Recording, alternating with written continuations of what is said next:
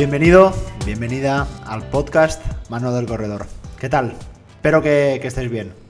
espero que estés mejor que, mis piernas, porque mis piernas a día de ahora mismo están bastante, bastante cansadas y bastante fatigadas. De hecho, bueno, ahora mismo el bajar unas simples escaleras es casi algo muy, muy tortuoso para, para mí y muy complejo, ¿no?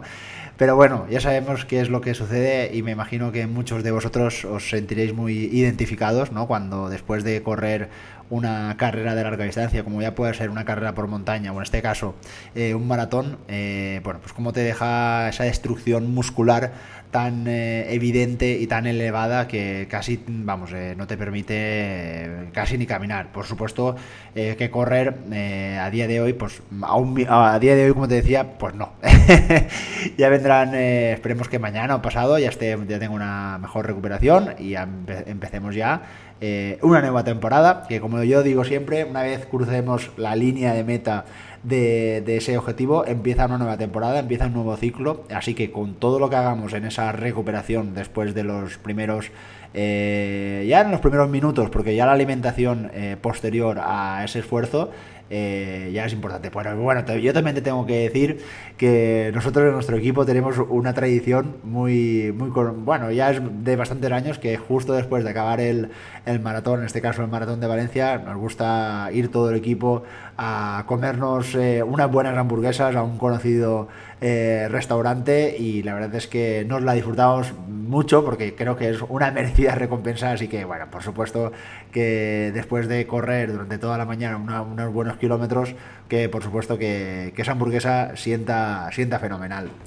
Bueno, pues como te dije, hoy vamos a voy a ser vamos a tener, mejor dicho, un episodio muy personal en el que voy a contar eh, mi propia experiencia vivida ayer en el, en el maratón de, de Valencia.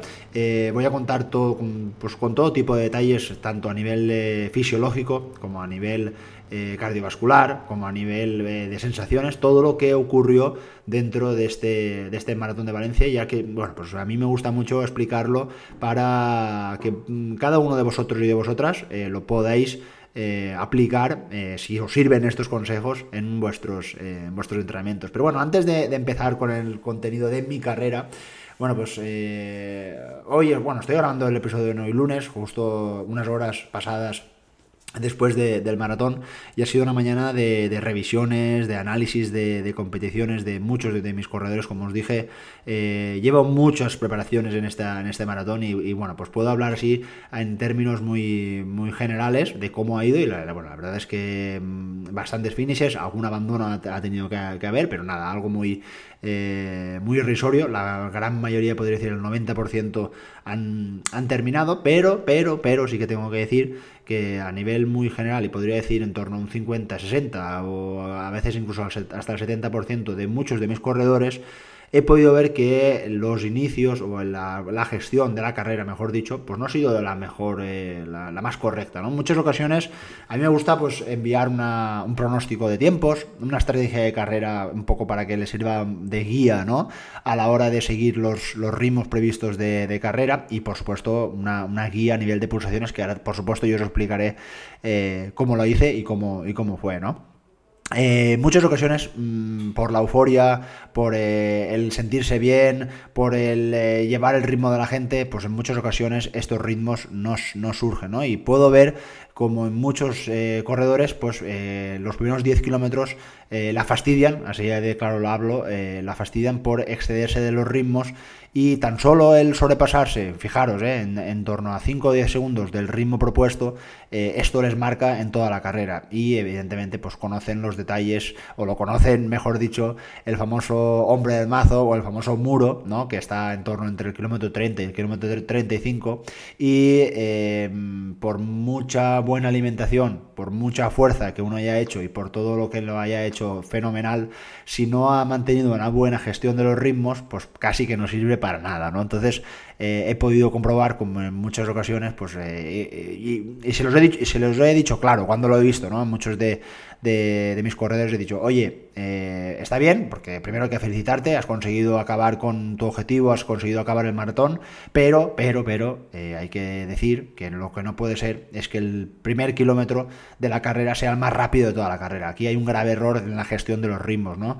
Eh, básicamente, los primeros kilómetros de un maratón casi sirven a modo de calentamiento, porque en muchas ocasiones todo el calentamiento que hemos hecho en los minutos previos antes de la salida, casi como que lo, los hemos perdido porque a veces tenemos que estar parados 5, 10, 15 minutos en el cajón de salida, ¿no? Entonces, eh, el salir ya de forma muy repentina, de, salir de forma muy brusca, por supuesto, esto pasa factura, ¿no? Entonces, podría decir que en términos muy generales este ha sido uno de los graves errores ¿no? que he podido ver eh, en, el, en, la salida, ¿no? bueno, en el transcurso del Maratón de Valencia que, como decía, se, celebró ayer. Pero bueno, vamos con mis detalles, vamos con mi carrera y vamos a ver cómo eh, me desarrollé a lo largo de todo el, transcurso de, ese Maratón de Valencia, que a nivel... Eh, a nivel eh, meteorológico fue un día espectacular, tan solo hay que ver que se han logrado la tercera mejor marca de la historia en maratón y la segunda mejor marca de la historia en maratón en chicas. O sea, estamos hablando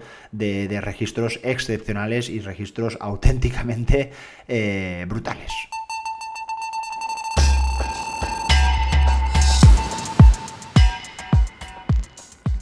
Este ha sido mi séptimo maratón. He corrido seis veces en Valencia y bueno, mi primer maratón eh, casualmente fue en San Sebastián, ya hace unos años.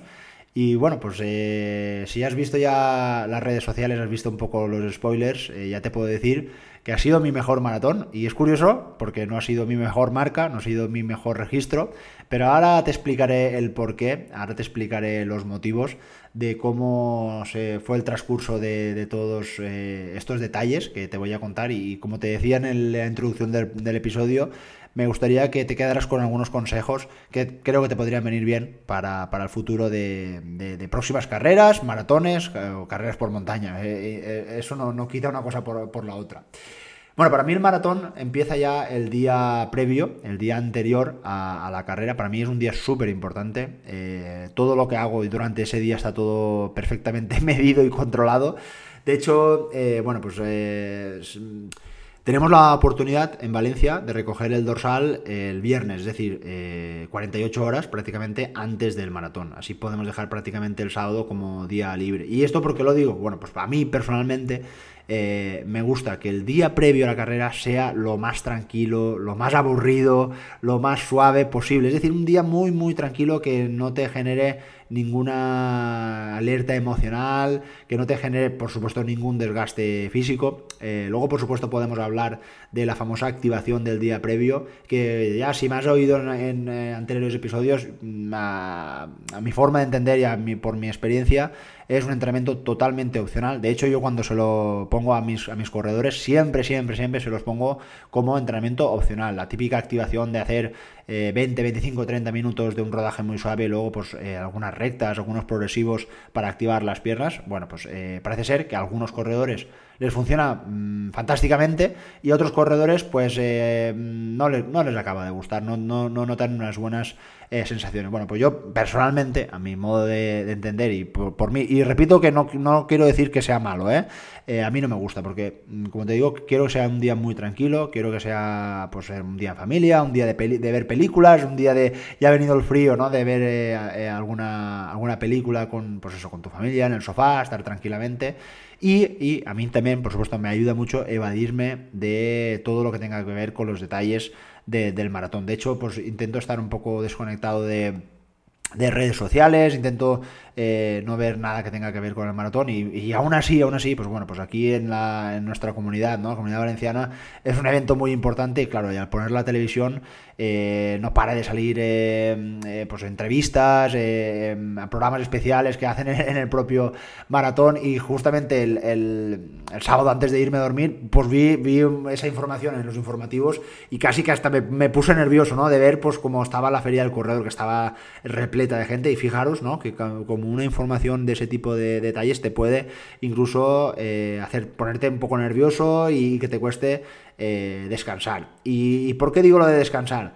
Pues eh, mira, para mí, y creo que esto es a nivel científico probado y testado, no va a haber ninguna zapatillas, no va a haber ningunos geles, no va a haber ninguna comida y me atrevería a decir que incluso durante toda la semana, todo lo que hayas hecho durante toda la semana no va a servir absolutamente para nada si la noche previa a la carrera has descansado. Pero has descansado como un bebé, has descansado como un niño, duermes como mi hija, que mira, mi, mi, hija la verdad es que duerme bastante y se tira 8, 9 o 10 horas durmiendo y la verdad es que la envidio, ¿no? Cómo puede conseguir dormir eh, tantas horas. Bueno, pues para mí esto es súper, súper, súper importante. Si consigo, si consigo dormir, estar tranquilo la noche previa, tengo muchas papeletas, tengo muchas posibilidades de que la carrera me salga bien. En el caso contrario, te puedo asegurar que las sensaciones ya no son las mismas. Por eso intento eh, dormir eh, pues, en mi casa, si puedo evadir no dormir en el, en el hotel, eh, a no ser que sea por obligación, pues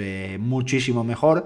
Y bueno, pues hago cosas como por ejemplo, pues a las 6 de la tarde, en este caso, ya pues ya me, tomo mi, mi, ducha calentita, me tomo algunas infusiones, todo muy relax, todo, cada uno creo que tenemos nuestras eh, rituales para las 8 ya de la tarde cenar y a las 8 y media, eh, a las 8 y media estar en la cama. Evidentemente uno no se puede dormir enseguida a las 8 y media, pero eh, para mí me, va muy bien por leer un libro o ver alguna serie así un poco más aburrida también, por decirlo así, y al final me entra, me entra el sueño y, y conseguí a las 9 y media estar ya durmiendo profundamente.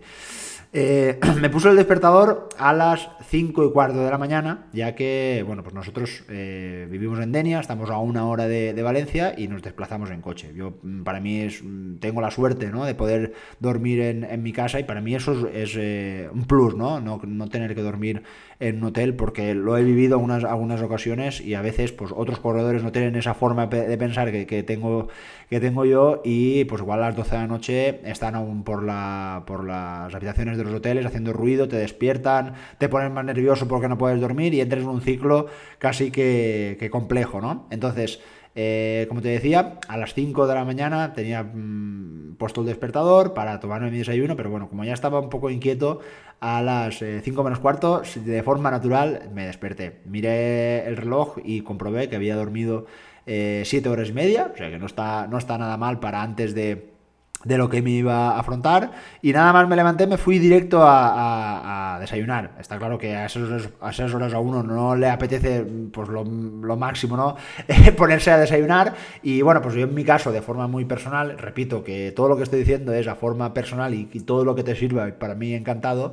A mí lo que me va bien que es lo que normalmente suelo desayunar todos los días es eh, leche de avena con cereales de, de, avena que bueno cereales de avena me los intento mezclar de varias texturas, ¿no? Están los eh, cereales que venden en muchos supermercados de, avena que tienen diferentes formas y los copos de avena, pues bueno, me los mezclo y, adelante. Un muy buen tazón, un tazón muy generoso porque me iba a enfrentar a una, a una carrera y de muchos kilómetros iba a estar pues algo más de tres horas eh, corriendo. Así que era muy importante eh, tener una buena, una buena nutrición. A las seis menos cuarto cogemos ya el coche, quedamos en el mismo sitio de siempre y nos vamos para Valencia para intentar a las 7 estar aparcados, intentar llegar con tiempo para no ponernos nerviosos porque eh, vamos, vamos a correr 30.000 personas y probablemente tema aparcamientos, tema personal, va a estar la cosa compleja, ¿no?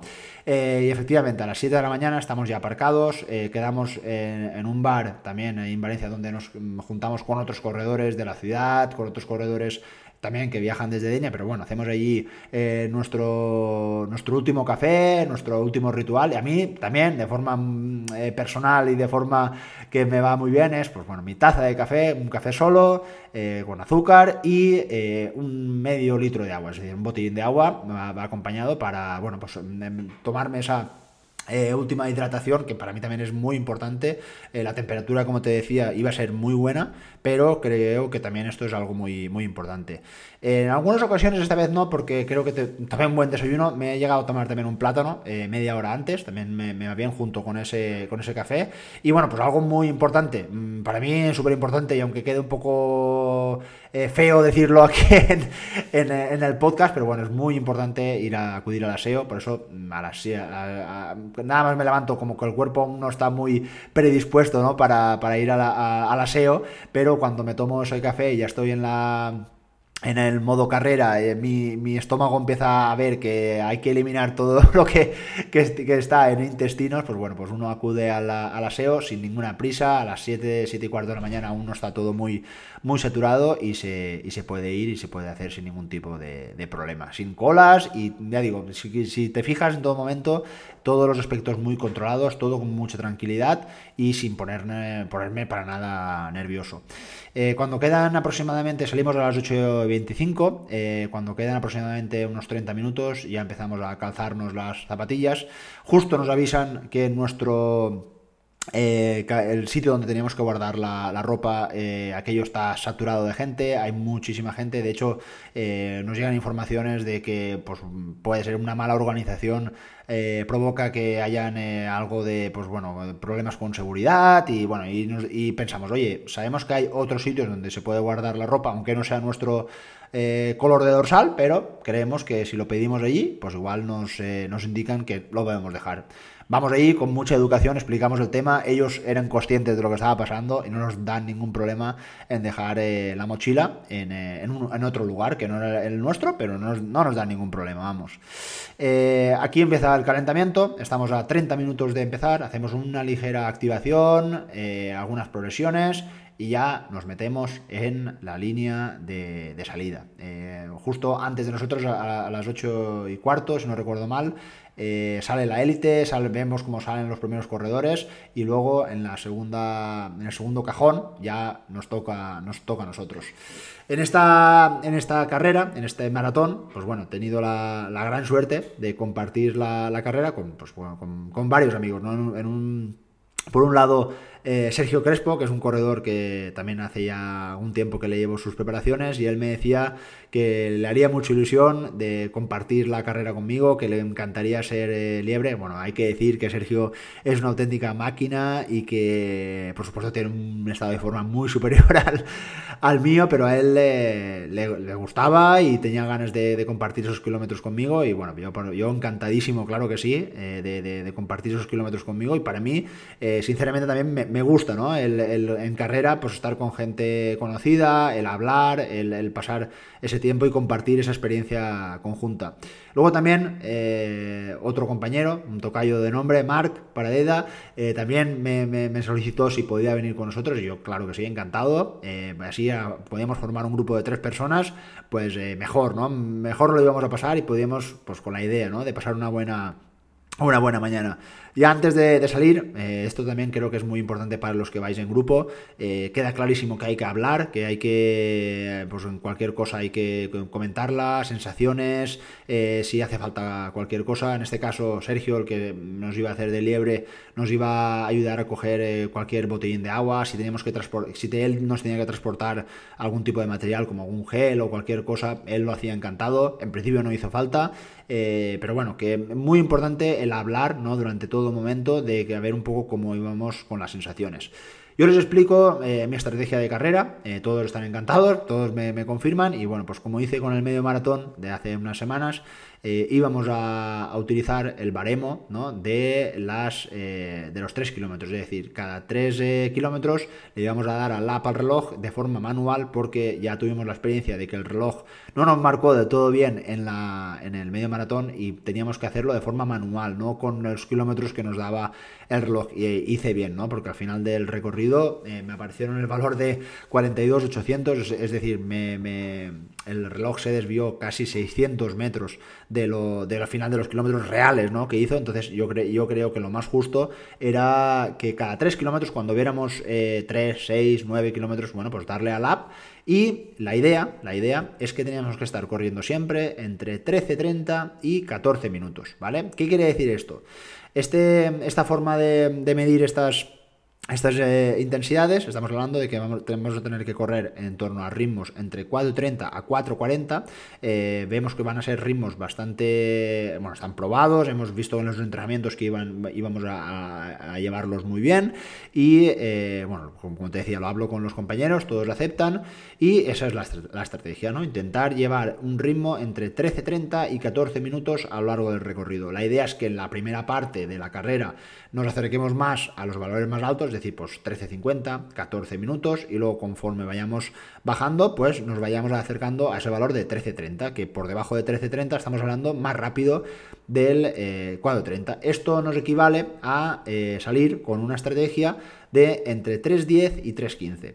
Y esto que estoy diciendo ahora es súper importante. Como veis, yo lo tengo súper claro todo, lo tengo todo muy masticado. Y bueno, cada uno de mis corredores, como te decía, les había enviado ese pronóstico de, carrera con todo este tipo de detalles eh, bastante bastante medidos. Y esto creo que es algo muy, muy, muy importante eh, para todos. Hay que establecer cuál es tu estrategia, cuál es tu, tiempo, por supuesto real, no nada de esperar que vaya ese día a salirte el día perfecto, te vayan a salir unas fuerzas extraordinarias y vaya a suceder algo impensable. Esto en maratón es muy complicado, es muy difícil y hay que ser sobre todo realista. Eh, se puede, uno se puede crecer o puede ser arriesgado a partir del kilómetro 35, pero antes mm, mi recomendación es que no, uno no puede soñar, ¿no? Y lo que no puede ser como te decía anteriormente, es que el primer kilómetro sea el más rápido de la carrera. Esto quiere decir que has desgastado mm, unas energías eh, totalmente eh, útiles y básicas para el control de la, de la carrera. Y esto creo que es, como te decía, muy importante, el plantearse esa estrategia durante todo momento. Bueno, pues eh, este, este objetivo, eh, por supuesto, eh, lo, pude conseguir, como te decía. Yo te voy a decir ahora mismo que tengo delante de pantalla los parciales, un poco para que te sitúes un poco en mente. como puedes entender, pues son 12 parciales de 13 kilómetros. en este caso, pues bueno, pues fíjate, 14.07, el primer intervalo, fíjate, el más lento de toda la de todas las, eh, las, vueltas, ¿no? de 3 kilómetros que te decía, que te vas a encontrar en todo el recorrido. Porque a partir de aquí ya tuve la capacidad de ir disminuyendo eh, estos valores. Así, el primero, 14.07. Nos pasamos como 0, 7 eh, segundos un poco más lentos de lo previsto. Pero mejor ser aquí, que esté aquí que no en, otra parte, por supuesto. segunda, segundo intervalo de 3 kilómetros, 13.53.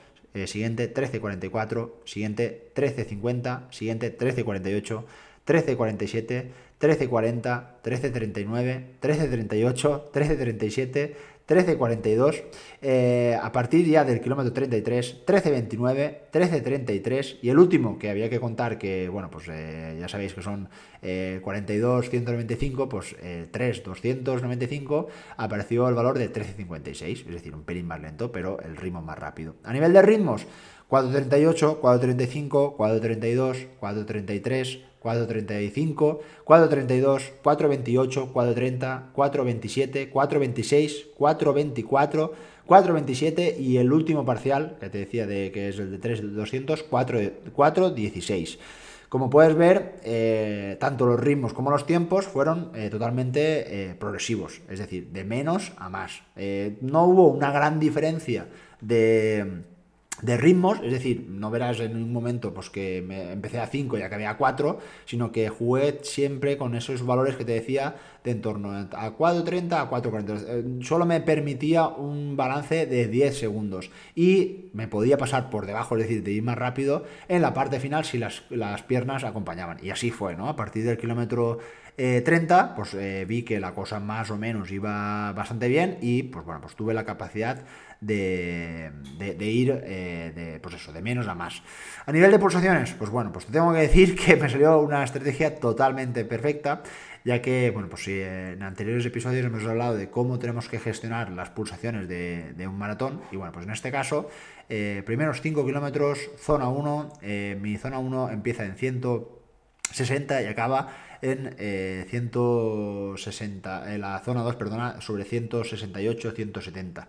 160 pulsaciones entro justo en el kilómetro 6 eh, y a partir de aquí eh, continúo con unas pulsaciones súper estables, 158, 160, 161 van sumando a lo largo de los kilómetros, hasta que en el kilómetro 34, 34 entro en zona 3, donde sobrepaso, como te decía, los valores de 167 y eh, pulsaciones máximas detectadas de 171. Tampoco, no, la verdad que no toque unas pulsaciones realmente muy altas, evidentemente por la, por la fatiga, pero al final lo que quiero que, te quedes es pues, la, línea progresiva eh, que van subiendo tanto las pulsaciones como los ritmos.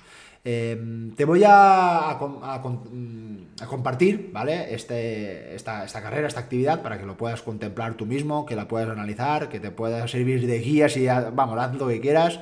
Eh, te comparto la actividad de Strava para que la puedas eh, ver. Y bueno, pues eh, como te decía, ha sido para mí una carrera muy satisfactoria porque, bueno, pues a nivel de de sensaciones fue muy gratificante. Eh, te puedo decir eh, de buena fe que estuve hablando prácticamente en la gran mayor parte de la, de la carrera.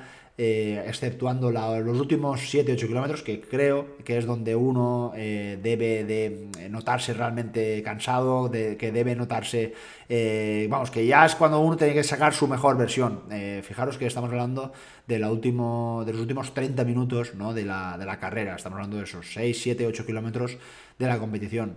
Si uno llega al medio maratón con esa sensación de, uff, aún me queda mucha parte, yo mismo pude ver con muchos corredores me adelantaban en los primeros kilómetros ya con fuertes respiraciones o ya gente eh, con toda la camiseta totalmente chopada de, sudor y no era un día que, vamos, que invitara mucho a, sudar porque salimos con 10 grados y creo que la máxima fue de 14-15 grados.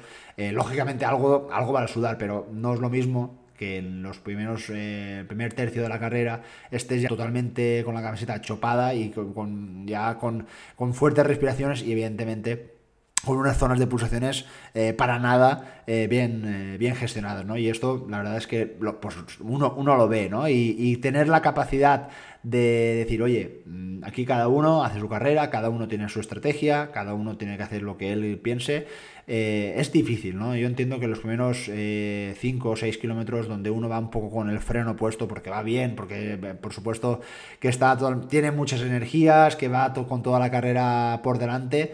Bueno, pues es lógico que quiera ir más rápido y ser un poco más arriesgado. Pero esto, en, este, en este aspecto, mm, yo estoy muy satisfecho porque, como te decía, este ha sido mi séptimo maratón eh, yo he hecho muchos fallos, como muchos de mis corredores, y yo por eso intento eh, ser muy sincero con ellos y hablarle de forma muy, muy clara y decirle, oye, eh, quizás has empezado demasiado rápido, quizás no te has tomado los geles que tocaban o no has hecho una buena preparación. vamos, me gusta hablar con sinceridad porque creo que es muy positivo para, cada uno de, nosotros y a mí mismo esas reflexiones me han hecho ser un un mejor corredor, ¿no? Em, yo el año pasado hice 3.08, mm, la misma fecha, la misma carrera, eh, hice un maratón 4 mm, minutos más, más rápido, en esta ocasión fue 3.12.30, la otra vez fue 3.8.30. Estamos hablando de, como te decía, 4 minutos. Eh, uno podría pensar, oye, pues ha sido peor, ¿no? Tendrías que estar eh, disgustado, tendrías que estar un poco molesto, ¿no? Porque no has conseguido mejorar. Pero yo ya llevaba unas semanas analizando mis eh, entrenamientos, analizando mis registros, de cómo estaban yendo las pulsaciones, de cómo, por ejemplo, ya tan solo las series, de cómo me, notaba, y yo tenía que ser muy realista. Yo sabía que si iba a intentar eh, lograr ese tiempo, pues la lógica es que eh, no lo iba a conseguir o que probablemente me chocara contra, contra ese muro ¿no? que hemos, hemos nombrado. Entonces eh, pensé en ser más realista, eh, pensé en que para mí era mucho más satisfactorio pasar una, buena mañana en, Valencia, el disfrutar, eh, porque muchas veces se dice, no, hay que ir a, disfrutar la carrera, pero en muchas ocasiones esa palabra va en un segundo plano y de sufrir es totalmente todo lo, todo lo contrario, ¿no? una auténtica tortura en, todo momento y bueno, ya sabéis un poco mi forma de, pensar, ¿no? Que bueno, pues cada uno afrontará las, las carreras como quiera y como pueda, pero para mí eh, es importante, mm, antepongo por supuesto el disfrute, el tener una buena experiencia, el no acabar totalmente deshecho, el no acabar totalmente descompuesto, que sé lo que, lo que es. Eh, yo recuerdo, eh, pues no sé si fue la segunda o tercera maratón de, de Valencia, de entregarlo totalmente todo. registros bastante peores, es curioso, eh, si no recuerdo mal, sobre 3 eh, horas 18, 3 horas 20, pues 7, eh, 8 minutos más lento, pero bueno, acabando vomitando, acabando mal, mal, mal, mal, mal, muy mal. Y para mí, pues intento, por supuesto, evitar siempre este tipo de, situaciones, controlando siempre a mi, a, mi, a mi cuerpo y a la intensidad, ¿no?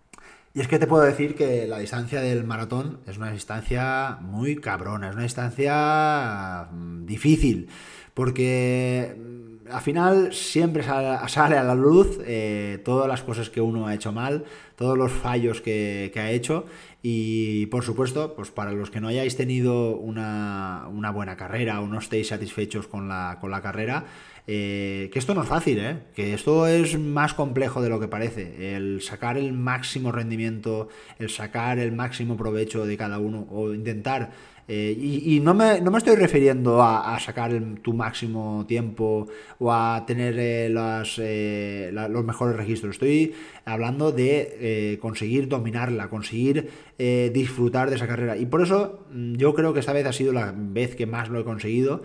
he hecho con ella mm, lo que he querido. Es decir, la maratón a mí no me ha dominado. Y esto creo que veo, lo veo mucho, ¿no? Que la maratón es la que domina muchas veces a, los corredores. Al final les pone en su sitio.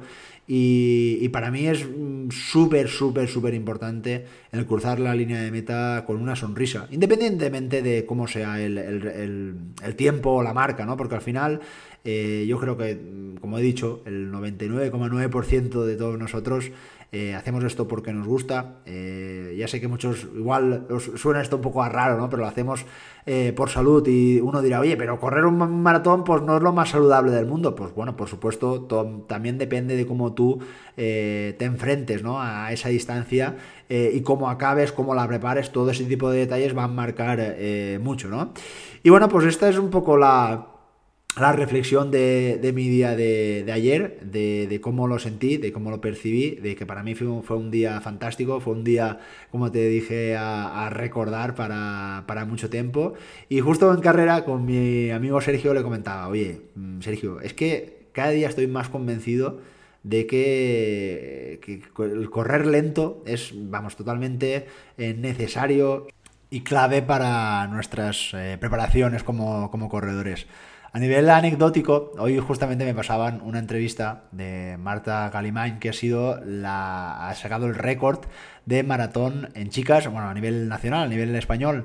Y dentro de esa estrategia, de esa entrevista, perdona, eh, puntualizaba que para ella su secreto era eh, que hacía muchos trotes controlados, muchos trotes eh, suaves. Eh, decía que nunca va a ritmos máximos y sino relativamente suaves, ¿no? Y esto es algo eh, muy curioso, ¿no? Ya que pues muchas veces vemos que los profesionales entrenan muchísimo, por supuesto, porque ella decía que podía llegar a correr hasta más de 200 kilómetros a la semana, pero la gran mayor parte de sus entrenamientos estaban estábamos hablando de a nivel eh, muy, muy, muy bajito y muy, muy suave. Y esto creo que es algo que, tenemos que copiar muchos de, nosotros y yo la verdad es que cada día soy más defensor, yo lo aplico en mis entrenamientos y en, eh, muchos de mis corredores y la verdad es que veo y, noto que es una forma fantástica de entrenar y que igual quizás a, corto plazo no genera muchos... Eh, beneficios o muchos cambios, pero te aseguro que a la larga se obtienen grandes, grandes beneficios. Bueno, pues nada, por último, eh, recordarte que la próxima semana vamos a hacer el último episodio ya de eh, preguntas y respuestas del año, del 2022. Vamos con las preguntas de diciembre. Eh, ya tengo más o menos algunas preguntas previstas, pero bueno, si aún que aún estés a tiempo de enviarla para ver si aún que cabe alguna más en, la, en el próximo programa, en el próximo episodio. Y nada, pues eso, eh, ahora de puente, espero que lo disfrutes mucho, que puedas correr mucho. Yo esta semana mucha bici y mucho trekking, creo que es lo que me espera, que volvemos otra vez de nuevo a un reset y ya a pensar y a preparar eh, todos los líos que se presentan con el 2023, que voy con muchas ganas, voy a tope. Venga, un abrazo.